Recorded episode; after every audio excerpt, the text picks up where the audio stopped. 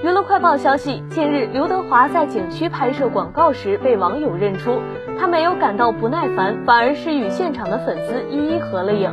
丝毫没有大牌明星的架子。镜头中，刘德华穿着黑西装、黑高领毛衣、黑皮鞋，梳着大奔头，戴着医用口罩，眼睛中透露出笑容，皮肤状态也很好，肉眼可见的有弹性。单看他走路的神态，很难想象他今年已经六十一岁了。